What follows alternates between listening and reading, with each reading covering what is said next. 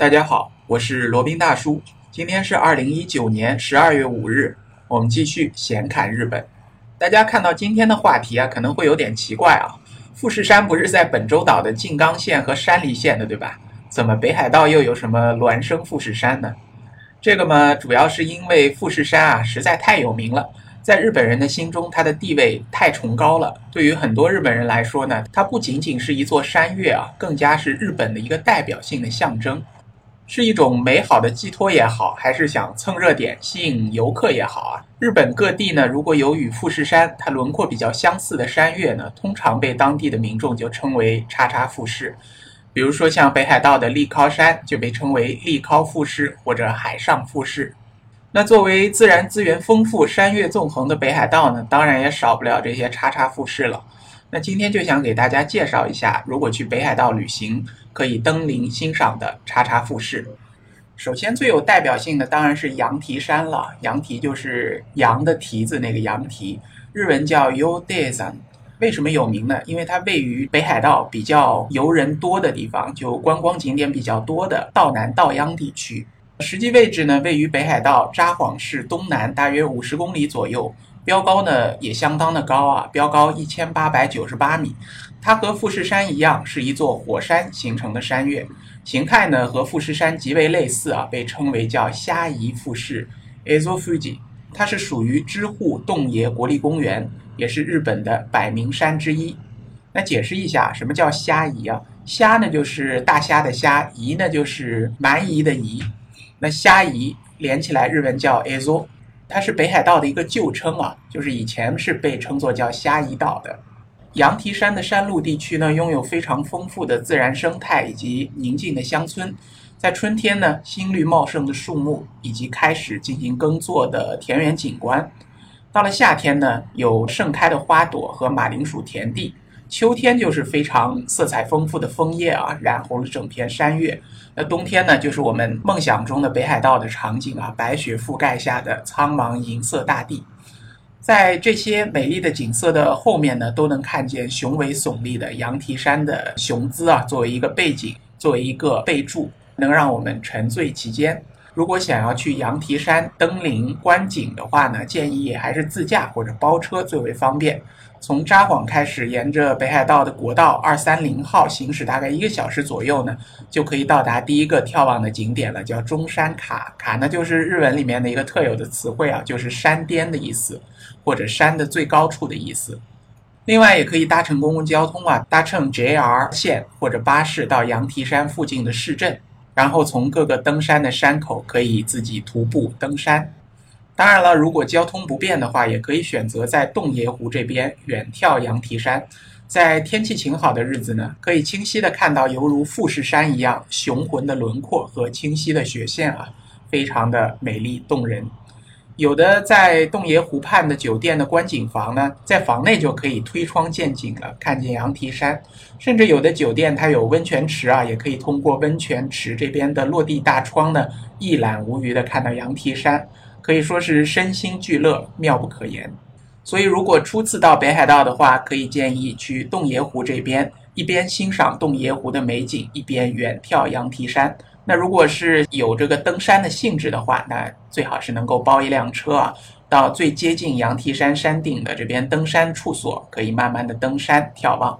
那接下来就讲一讲海上富士吧，叫立靠山。靠呢就是这个字可能不太常见啊，大家可以去查一下立靠山。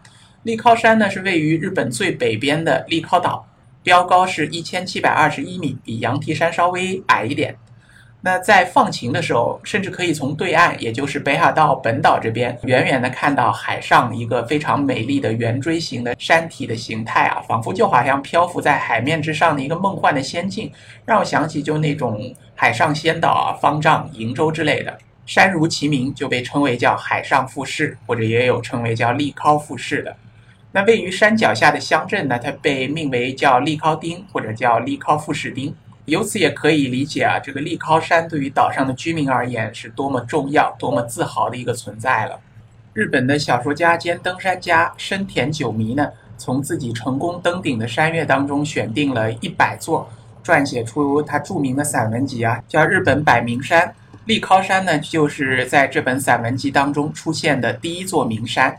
也正是因为如此呢，所以立靠山一直吸引着非常多的登山客造访啊。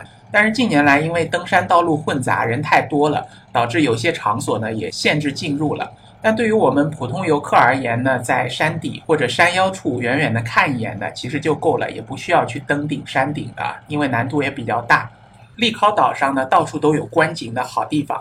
首先呢，是位于岛屿东南部的沼浦展望台，它别名叫做白色恋人之丘。这名字好像比较耳熟，对吧？是的，我们所熟知的北海道名产白色恋人，它包装盒上绘制的图案呢，就是立靠山。那我们可以把车停在沼浦展望台，然后呢，一边俯瞰着沼泽啊，叫 Otatoma 沼泽，同时呢，也可以欣赏位于沼泽对岸的立靠山的极致景色。然后在另外一边呢，就是广阔无垠的大海，可以说景色是绝美壮丽。另外呢，位于岛屿北侧的富士野原地呢，也是一片欣赏虾夷萱草的著名胜地啊。每年的六月中旬到七月初呢，是赏花的时期。如果想要到这里赏花的话呢，记得一定要踩准时机啊。来到立考山呢，这边还是非常建议在六月份到八月份来的，因为这个时候呢，天气最为暖和，风也没有那么大啊。来这里比较适合，否则其他的时候因为纬度太高了，天气极为寒冷，不太适合我们普通的游客前来欣赏的。所以记住，最好呢是六月份到八月份，七月份呢是绝佳的登临时节。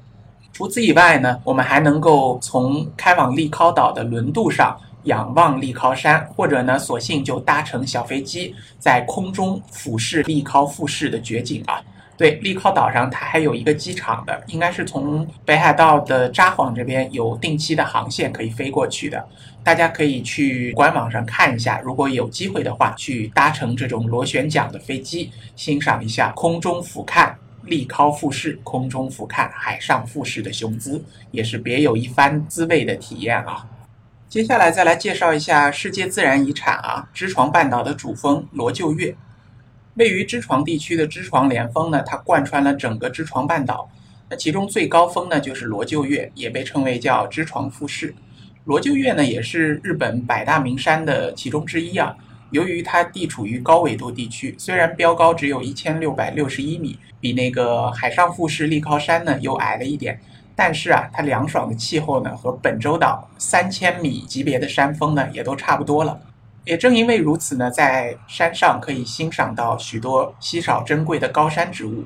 罗臼岳呢，一般比较适合登山经验丰富的小伙伴啊，对于普通人呢，实在是不怎么适合。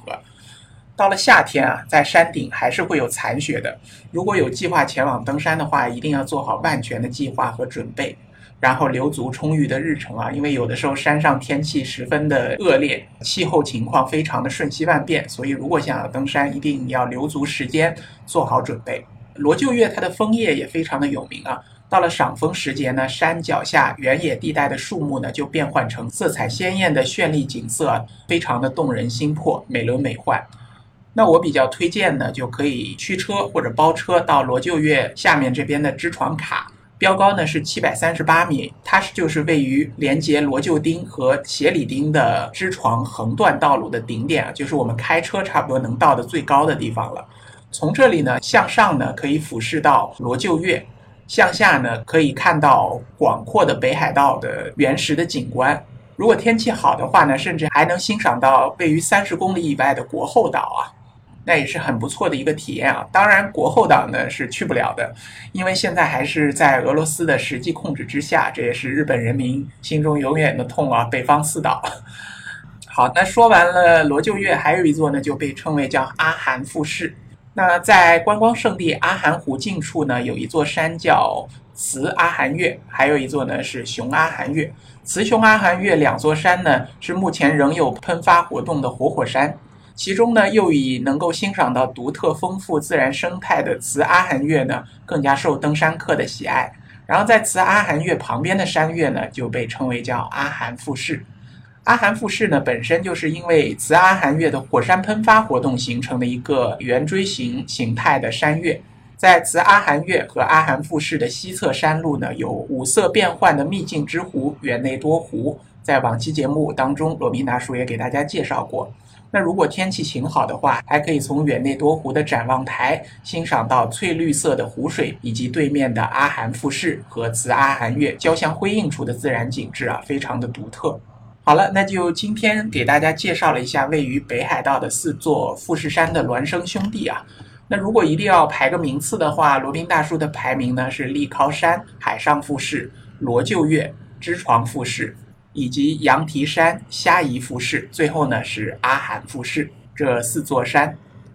好了，那今天的闲侃日本呢就先到这里，我们下期再聊。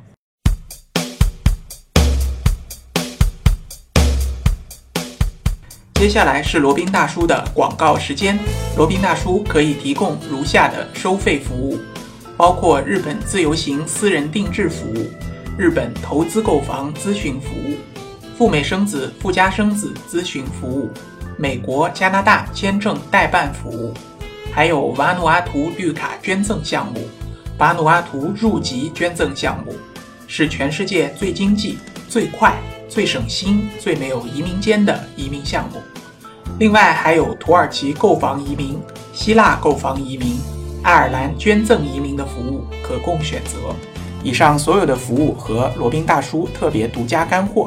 都可以在罗宾大叔的个人官网三 w 点罗宾大叔的全拼点 com 上看到。您也可以添加微信八二七四七九七零八二七四七九七零，向罗宾大叔本尊咨询服务详情。添加时请注明获知微信号的渠道和咨询的内容。谢谢大家。